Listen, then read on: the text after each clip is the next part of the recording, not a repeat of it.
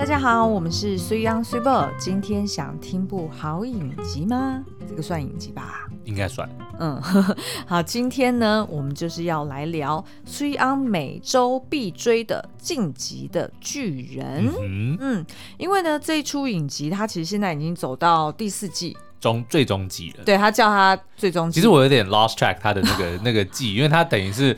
呃，就如果我因为我在 Netflix 看上面看的嘛，所以他的确有写说第一季、第二季、第三季，然后好像变成 Final Season Part One，然后 Final Season Part Two，就其实我也不太知道你到底要怎么分。哦、反正呢，现在就是最终季的。Part Two，嗯嗯嗯，跟播到第九集，反正就是已经 Final Final 了，就是这个应该是十六集播完就没有了。哎，你还记得我们看第一集好像是在旧家看的，很久很久以前的，超古早以前。对，哇，好强的好强的 IP，可以一直到现在都还在播。好，那呃，所以呢，其实在这里面有蛮多的剧情哦，其实跟现在的时事。甚至是可以说跟近代的蛮多的战争，嗯，都还蛮息息相关的。对，就是感觉好像有很多的影子哦。那呃，举例来说，譬如说它里面有蛮多那种渺小的人类要怎么对抗巨人，哦、嗯，就是所谓的晋级的巨人。哦，然后再就是呃，里面也有描述很多国与国之间的冤冤相报何时了，嗯、对不对？然后呃，再就是有一些被奴役的族群。他们长久以来被洗脑，所以自己还被当作是进攻别人的武器。对，哦，然后再来还有就是许多呃后代子孙，因为古早以前什么百年前曾经被他国、哦、千年前哦，哦啊、被被他国给侵略过，然后所以现在呢要怎么用极端的方式去报复哦，嗯、所以真的是有很多既视感。是的，对，那所以呃我们就觉得哎好像。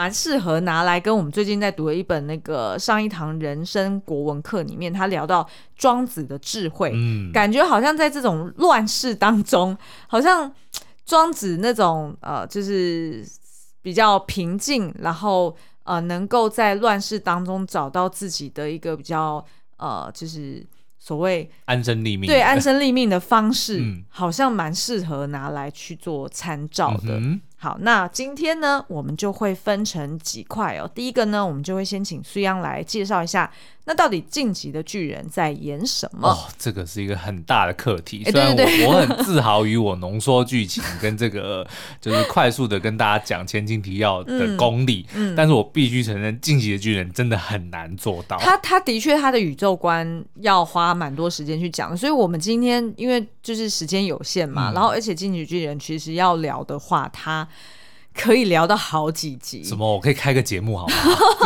对对对，所以今天我们只是先重点摘要一些进阶巨人它的亮点，嗯、然后以及啊、呃、它里面的哪些概念是跟呃庄子有相呼应的地方。然后第二块呢，就是我会来带大家认识一下，哎，那到底庄子是哪位？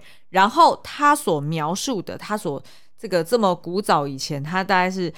呃，西元前三百多年前的古人，就战国时期。哎，对对对对对。对那这样子的一个嗯，哲学家、思想家，那在这么古早以前哦，他所定义的自由，嗯，到底是什么？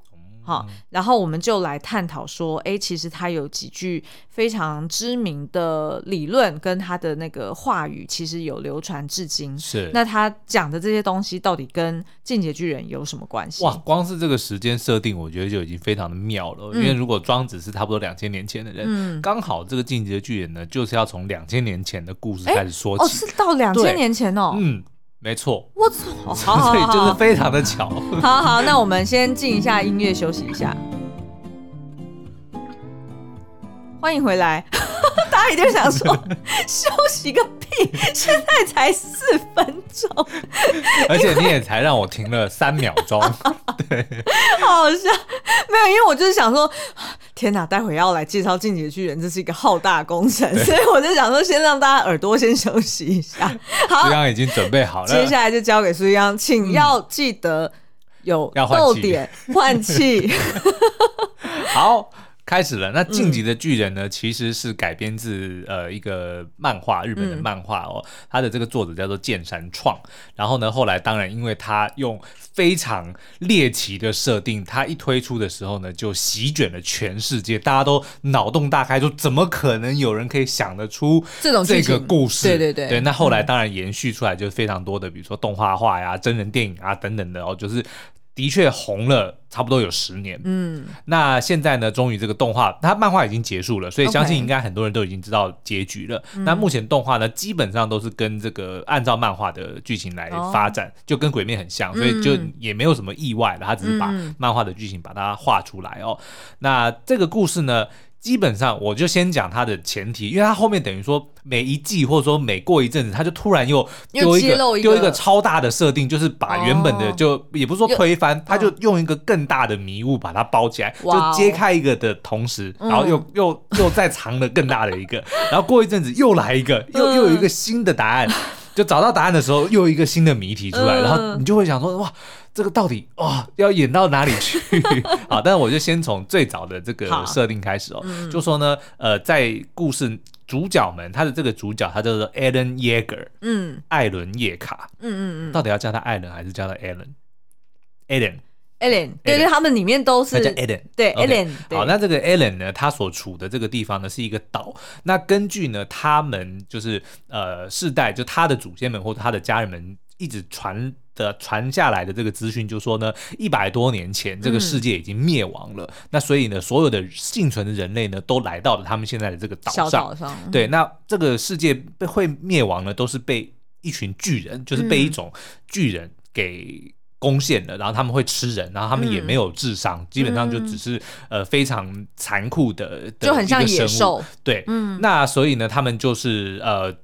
躲到这个岛上，然后并且筑了三道城墙，嗯、就一道比一道更更窄，更往就是像同心圆那样子。对，那当然也有所谓的阶级，嗯、就是。最里面就是核心，就是王族跟这个政府高官，嗯、那中间就中产阶级，嗯、那最外围的当然就是一些比较贫穷的人。嗯，哎，怎么感觉这样子的设定很像是？为什么很像是？哦，买房子嘛？这是 什么蛋黄区、蛋白区？我这样觉得是差不多的概念啊。嗯、对，嗯、那所以呢，这个 Eren 他们当然就是住在最外围的地方哦。那有一天呢，突然呢，这个呃出现了一个。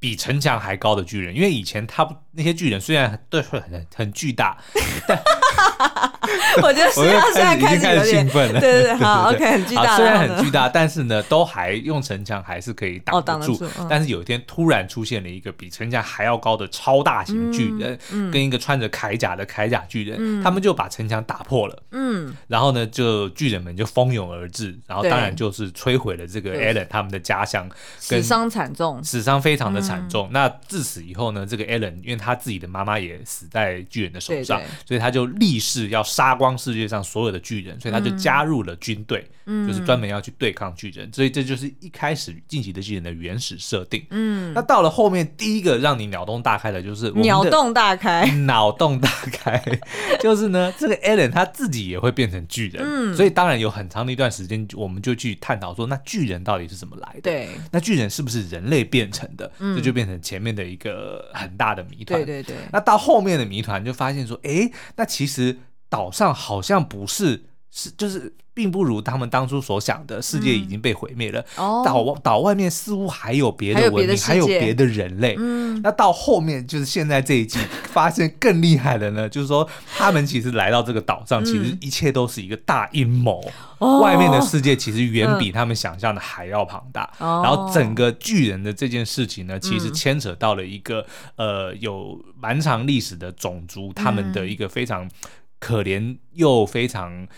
坎坷的一段历史哦，就他们其实这一群人，就是有能力变成巨人的人呢，嗯、他们也因为这个能力，所以不断的被别的。民族、别的国家给剥削，oh. 然后甚至还帮他们洗脑说，你们就是万恶，因为你们会变成巨人，你们就是恶魔的象征，嗯、所以你必须要去服侍我们，嗯、你要去赎罪，嗯、你才有可能让我们就是对你稍微好一点。嗯、所以他们很多的人也因为这样子才会认为说，哦，他们必须要呃，就是他们是生来就是要服侍别的国家的人。所以意思是说，这些奴仆们，即便他们自己身体有能力变到很强壮、很巨大，嗯、可是他却还是依旧福音。因于他从小到大被灌输的思想。对，因为不是每个人都能够变成人巨人，嗯、巨人是有特定被选上的人，他们才能够有拥有这些巨人之力。嗯，对。那当然，这个又是一个非常复杂的设定，但是基本上就是有这样子，有好几层的这个深意在里面。那你要不要聊一下你最近买了什么东西？我最近买的是哦，最近买了一个《晋级的巨人》立体机动装置的腰包，中二到了极致，但我觉得好帅。因为 Allen 他们就是参加到那个调查军团嘛，嗯、然后所以就是。呃，身上会有蛮多的装置，可以让他们飞起来。你就想象呢，它就像是蜘蛛人的钢索，但是可以不断的回收。对对对对对，真的超帅。射出去，然后可以再回收。对，然后所以 它那些装置有的是背在腰包，就是在那个就是腰侧后面，然后然后再来还有就是腿上，两只腿上面也会有一些，对，有一些装置嘛。然后结果苏央就找到那个就在 PC Home 上面有这个，找到他的腰包。对对对，然后还在那边说，到底要买卡其色的，还是要买黑色的还是要买灰色的，灰色的，最后我买了灰色的。对。然后还这边讲说，这个包包可以变成腰包，也可以变成侧背包，还可以手拿哦，超帅的。这不是，其实我当初不是为了自己，因为我不是常常。什么叫做不是为了自己？我不是为了自己买的，嗯、是因为我们不是一天到晚在背着 lesson 要出去玩嘛？就我们家的狗嘛，嗯、有一个背包。嗯、但是因为如果我背了 lesson，我就不能够背背包，所以我们其他的东西，比如说水壶啊，比如说钱包啊，比如说外套啊，就得要你背。对，那就很重啊。是的，对不对？所以我就一直在找说，那有没有什么方法？是我背了背包之后，我还可以再额外帮你 carry 一些东西，嗯、所以我就那天看到这个机动包，它是绑在屁股上的，就是腰腰间的嘛，对不对？嗯、也就是说，我背了背包之后，我的屁股上还可以放这个背包，所以我不是因为它是晋级的巨人立体机动装置造型. 我才买的。但事实上，我必须说，这种包包真的是还蛮不实用的，因为它真的有够重的啊！它为了要营造出来那种就是很帅气，因为它是军装造型，对对对，所以它上面有非常多的五金，嗯、然后甚至还有一大块的那种皮件，对，然后有吊堂军团的 logo 在上面，所以整个包包就超重。我也没有看你买回来之后一次都没有背出去，我们还没有机会啊！这几天都在忙啊。啊，啊，OK，好，那我们接下来呢就要来介绍一下，那所以到底。庄子他提出了什么思想，跟《进阶巨人》可以相呼应？对，实在是太太脑洞大开了。就是没有，我觉得今天观众现在一定在想说，What？这一集节目，嗯，到底他们是在夜配《进击的巨人》，还是在夜配庄子的书，还是在夜配立体机动装置的包？嘿嘿，我不告诉你，搞不清楚哦。好啊，你们看那个底下文字说明链接你就知道了。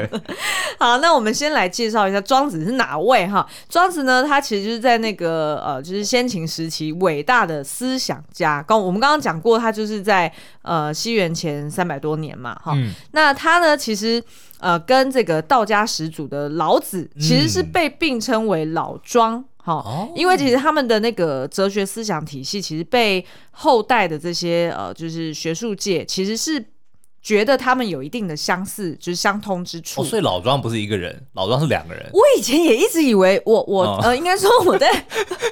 我在高中以前，我也一直以为老庄是同一个人。我是就跟老李、老王。我是那个大学的时候去什么呃去修什么中文系的课，就是去去跨系去辅修嘛。然后那时候才知道说，哦，原来这是两个人。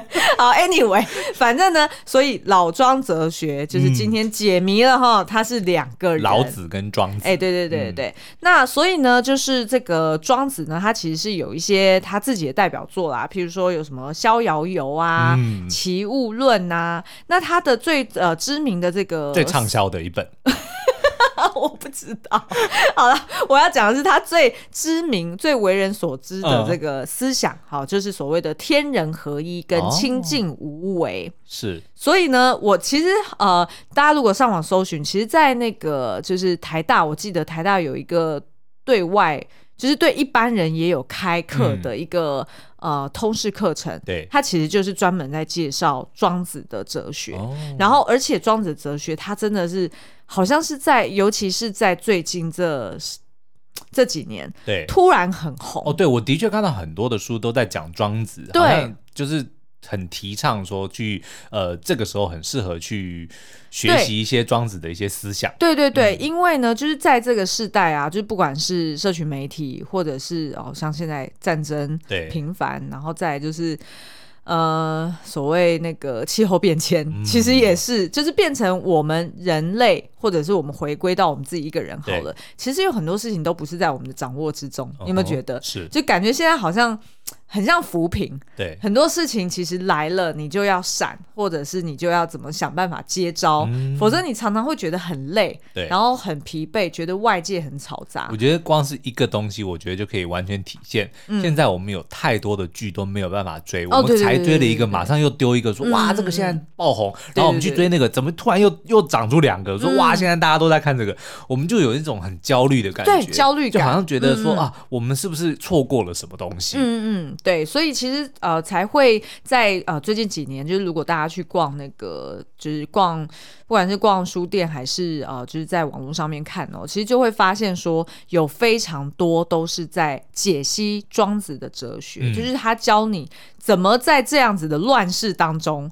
还可以，就是保持平静的心。是的，是的，是的。我觉得这件事情好像还重要，对，而且还蛮适合搭配瑜伽还是什么。我刚刚才在想冥想，你会觉得？对啊，对对对。好，那所以呢，我们今天就来聊呃，那这个庄子哲学，它在这个上一堂国呃人生国文课里面，他怎么去跟《进击的巨人》去做呃比较？所以就是作者本人他就发现说，哎，其实庄子的这些思想跟《进击的巨人》的剧情。嗯，是有很多呼应的地方。对对对，其实这个作者他叫做杨梅老师，然后他本名叫做杨明。那他是呃一位，就是现在是现任为呃高中的国文老师。嗯、然后他很喜欢看电影啊，或者是看剧，所以呢，他就会把他呃，就是他的专业就是这些呃。古文嘛，然后他就会搭配这些对呃现代的故事或者是剧情，啊、然后用浅显易懂的方式去跟学生们沟通，说到底就是这个这么艰涩的所谓老庄哲学，它到底是怎么体现在、啊、呃就是人生当中，就是它的意涵到底是什么？哦、然后他就会拿《进击的巨人》或者是他拿其他的作品来做比较。哇，我觉得他可以出一本小说，叫做《当跟番的我遇见庄子》。跟番就是在追新剧的意思，番就是集数嘛。哦，好好好。所以呢，在他的这个这本书里面，他其实哎，大家听到这边就知道我们是在 是在推销这本书。对对对对，没有啦。那他呢，其实就是在这本书里面，他也呃就准备了有三十部的剧集，然后跟相关的这些古文哦。嗯。然后呃，举例来说，譬如说呃，他就会去聊到说柳宗元。他呃曾经就是呃就是遇到了很多的挑战，跟在命运上面是非常的呃被苛刻哦。那所以他要怎么去找回他自己的高度跟格局？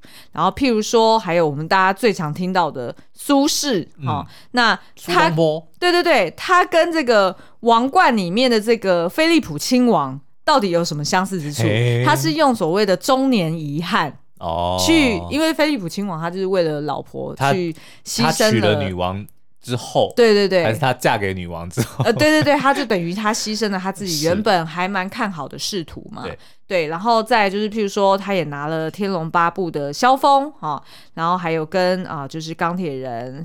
呃，Tony Stark 等等的这个不同的，大家都很常常听到的这些角色，嗯、然后去解析呃，我们也常听过的古文，对，所以我觉得还蛮有趣。那我就是翻了一下，然后我就想说，哎，最近刚好你在追《进击的巨人》，然后最近我追了好久了，对对，你追了蛮久，因为我就一直在想说，你到底什么时候才追完？每次就是问你说，每次你在那骑脚踏车，然后然后呃骑那个飞轮，然后一边看，嗯、然后我就说，哎，在看什么？进阶巨人，我想说，哎，怎么还没有追完呢、啊？很多年了耶！好好，那我们今天就来先聊一下，那这个进阶巨人跟庄子到底有什么关系吧？好，作者在书中呢，他其实就用一个非常直白的方式去点出来，其实庄子他对于所谓自由这件事情，嗯，他的看法就是，他认为人类的不自由。最大的其实是来自于心哦、好，那要怎么讲？要要怎么解释呢？其实他认为啊，人就是受限在这个框架当中，所以会看不清全局。对，那在这样子的情况之下，反而常常会造就自己痛苦的后果。哈、嗯，那所以他就呃去解析了一下，其实事实上呢，庄子曾经有讲过三句名言哦。那大家应该有听过前面两句，然后第三句可能没听过。对，哈，我来念一下他的这三句名言。井蛙不可以语于海者，居于虚也；夏虫不可以语于冰者，笃于实也；取士不可以语于道者，述于教也。好诗啊，好诗！我就知道你要讲这个。那你可以解释一下。好，我来解释一下哈。他这三句话呢，其实刚好就是分别来解析。人类的不自由，uh huh. 通常可能是哪三样东西？哪三道墙？有点像是就是 Alien 他们遇到的三道墙哈。嗯、譬如说，第一道墙是有关空间的限制，对；第二道墙是时空，就是所谓的时间的限制，对；第三道墙反而是来自于你的 mindset，、哦、你的偏见的限制，所以等于是肉体的。然后心灵的，然后跟时间的，对对对对对。好，好，那我们就来一一解析哦。譬如说，我们先讲第一个，嗯，空间限制。这这个空间限制呢，也就是他讲的这句话：“井蛙不可以语于海者，居于虚也。”这是什么意思呢？井蛙啊，就是所谓的活在井底之蛙，哈、嗯哦，就是他一生中，他可能就是只看得到这个。呃，就是井口的这一片天，好、哦，他没有看过外面的世界，所以当你去跟他谈论说，哇，大海是有多多么美啊，嗯、或者是有那个惊涛骇浪啊，你怎么跟他解释，他都听不懂，他无法想象。对，因为他永远看到的只是那一个天嘛，就是圆圆、嗯、圈的那一个天，对吧？哦，所以那的确，因为 Alan 他们 Alan。我们的 Alien，对 Alien，Alan 是 Alien，对对对，Alien 的确就是他们有听说墙外面有一个叫做大海的东西，嗯，但他们完全没办法想象是。是那个是什么。然后后来就是他们终于有一天看到大海，那个心里的激动，对啊，其实就已经在他们的心里，尤其是 Alien 的脑海里面就种下了一个种子。当然，这个东西其实是最后是不好的方向发展啊，但是的确那个东西就是因为他们长期都是被困在。墙里困在岛上，因为他们的确没有办法想象哦，岛外是有世界，墙外是什么东西？对对对对所以在书中呢，其实作者也有说啊，举例来说，呃，像呃，在什么呃还没有科技还没有很发达的之前，嗯、那其实古人都相信说，哦，地球是平的。平的 对，从来的确是啊，你没有办法理解说怎么我们是生活在圆形上面。嗯、对对，那所以。呃，当有任何人讲说哦，不可能，呃，就是不一定哦，可能地球是圆的，或者地球是什么什么形状的时候，嗯、那反而那群人会被当做邪教。是，对，这个就是所谓的呃，井蛙不可以语于海者，哦、你没办法跟一只就是活在井底之蛙的跟他说大海有多辽阔。对对对对对，嗯、好。那第二个呢，也就是所谓的时间的限制。那他这句话呢，就是夏虫不可以语于。冰者，嗯，笃于实也，哈，就是说，呃，你不能去跟那个就是生活在夏天的虫子，嗯、因为小虫它可能根本活不了，对，活不了几个季嘛，哈，它可能根本没有经历过冬天，嗯，所以当你跟他讲说，呃，那个，呃，会冬天会下雪啊，冬天感觉很冷啊，然后冬天花都会谢啦，他是没有办法想象的。他在讲 Olaf 吧？哎，欸、对不对？怎么说？就是《冰雪奇缘》的 Olaf，他不一直在幻想说，哇，这个去海边、去沙滩，然后去晒太阳有多美好？哦，对对对对，对对 然后画面就显示他好像怎么都没事，然后都可以在一边晒太阳，然后但是事实上到了现实里面，其实他是会融化的。最好笑就是他在唱歌，然后说什么：“如果我晒太阳，然后我就会变成……”然后看到地上有一滩水，然后突然他就大家都以为他要讲 puddle，对，对对，但是他讲说。A happy snowman，他的确就是很无知，他没办法去想象。对对对，那其实作者这边也有讲一个，我觉得还蛮好的譬喻。他说，其实很多时候啊，呃，学生或者年轻人问他说：“哦，那个我学这个有什么用？哦，哦，就是我以后也不会用到什么三角函数之类的。”呃，那其实你就很难去跟他讲说：“呃呃，对啊，你有可能是在什么时机点会用到？”嗯，因为我们没有办法去帮他。去设想说他的未来会怎么样嘛？哦、那因为他的时就是以这个有限的学生或者有限时间的这个小孩子来说，他从来没有体验过那样子的人生，嗯、你怎么去跟他形容，他都没有办法想象。我觉得更好的例子就是死亡这个概念，嗯、你跟年轻人讲。哦其实就算跟我他们，我们对你却跟我们讲，我们可能都会比觉得是一个很遥远的东西，对不对？但是如果可能年纪更大一点，我其实我们现在就是卡在一个，其实思考死亡的时间的确比我们年轻的时候多很多。是的，是的，没错，没错。好，那第三个呢，就是所谓的偏见的限制，也就是你自己的心态，你自己的眼界给自己的限制哦。那他这句话呢，就是取士不可以语于道者，术于教也。他这个意思就是说，呃，他的曲式呢，在书中他的定义就是曲，就是那个弯曲的那个曲啦，哈、嗯，就意思说是那种啊、呃、见识比较鄙陋的人。嗯、那所以你跟这种人在讲，他是讲英文哦，见识比较鄙陋的人，是吗？哎，不是哦，不是鄙哦哦鄙陋的是这个鄙，不是那个鄙，不是 below。OK，我以为你的见识比较鄙陋的人，哎，其实好像也通的，是通的耶，而且还蛮台式英文的，我觉得。鄙陋，对对对，就是见识比较狭隘的人哈，你你很难去跟他讲。narrow，哦对对，狭隘是 narrow，narrow，对对 对，你很难去跟他讲什么人生大道理，嗯，因为他可能就是活在呃世俗的这种偏见当中，或者是他从小到大的学经历就是这样了，然后他也。不愿意抱持着一个开放的心态去学习一个，或者是去假想一个有可能发生的情境，嗯、所以他永远就是按照着他习惯的方式，按照他过往经验去生活着。哦、所以你再怎么去跟他讲，他马是听不哈。所以对他而言，这个世界就是二分法，就是非黑即白。嗯、所以当他被挑衅了，他认为就是要攻击哦；当他被洗脑了，他就相信。对所以他就没有一个自主的思考模式。嗯，那其实这个呢，就还蛮，就是让让我们联想到，其实就是《进击的巨人》里面他第就是最终季的一个新的角色。对，嗯，叫做贾比。嗯嗯嗯嗯，嘎比。哦，嘎比，嘎比。哦哦，因为他书中他是翻译成贾比。对，嗯嗯，嘎比这个角色呢，他其实是一个。呃，哎，才十五，反正就是一个一个一个小一个少女啦，一个一个很小的女孩。对，嗯，然后呢，她你要我讲，你讲，没没关系，你讲。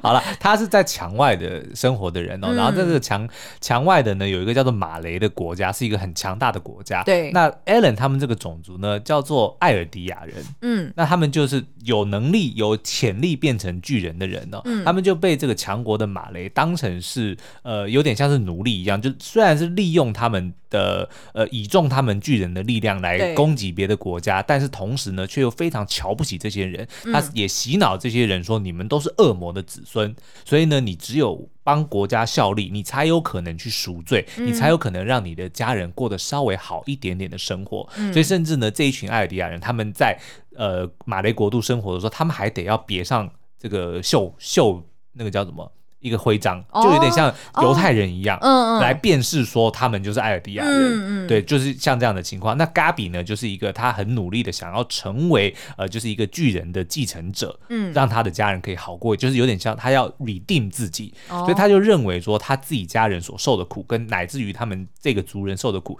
都是因为当年一百多年前 Alan 这一群族人逃到岛上的这群人害他们变成这个样子的。哦，嗯，OK。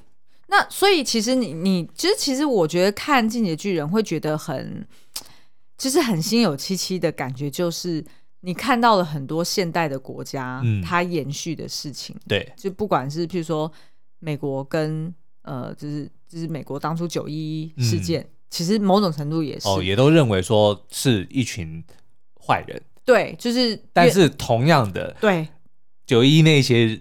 幕后的人也认为美国都是坏人。是的，是的，是的。其实我记得，哎，我好像之前才看一则新闻，就是在讲说，就是在九一一事件发生的当天，呃，就是有新闻去采访，呃，就是这个就是中东那边的国家的人民，嗯、然后结果居然发现，就是他们居然在庆祝这件事。哦、然后一开始记者其实非常的。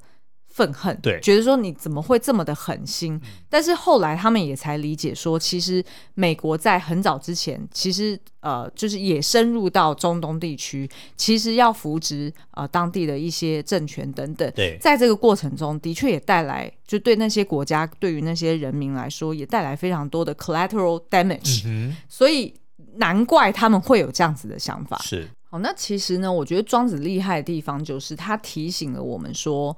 嗯，你可能会有人生中你会遇到三种不同的局限嘛，嗯、譬如说刚刚说的空间、时间，然后再就是心心态哈。那所以当你遇到了就是。这三种墙，然后你没有办法跟这些人沟通的时候，你可能同时间你也要意识到说，哎，其实你自己有可能也是生活在某一种墙内。嗯，你可能会意识到，或者是抓到说，哎，别人活在墙里面，然后我要把他拉出来，或者是哦，我没有办法把他拉出来，其实感到很辛苦。可是你可能同时间你也要有这个自觉说，说你自己可能也生活在某一种墙内。哦、那当你知道了自己的局限之后，你才才有办法踏出墙的局限。是，那所以呢，庄子就提出了一种思考的方法哦，它叫做呃物物无非彼，物无非是。那意思是非彼吗？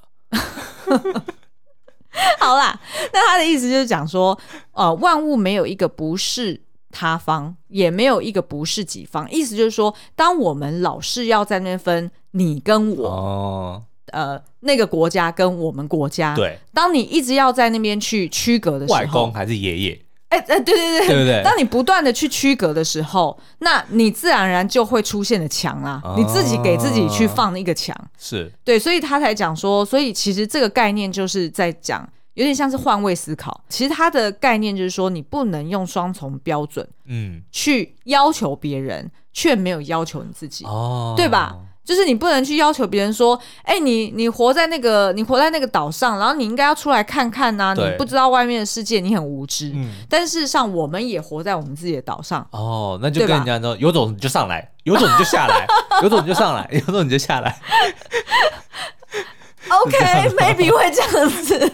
好，Anyway，总是要有一个人伸先伸出一个友善的双手嘛，嗯、对吧？就是或者是你试着去。站在他的立场去看看他的困境，你上来我就下来，这样子吧。哎，OK，你不要再打岔了。好了，所以所以这个其实就是呃，因为今天时间关系，所以我没有办法把庄子他在另外一个篇章里面，嗯、他还有在描述更多，就是我们要套用什么样的思考模式，对，才可以帮助自己打打破这个墙，嗯，不要让自己。受到就是在局限在你自己的墙内，哦、那基本上你也很容易能够帮助别人走出他的墙。嗯、那这样子，我们大家就可以互相去理解，才会发现说，哎、欸，其实我们大家都是一样的人。是，就是有点像，例如说这个，哎、欸，刚刚是说那个呃，变成奴隶的是艾尔迪艾尔艾尔迪亚人嘛？嗯、那他们可能就是因为从小到大就是被洗脑了，对，所以他就是抱持着那个呃预设立场，他他可能他的。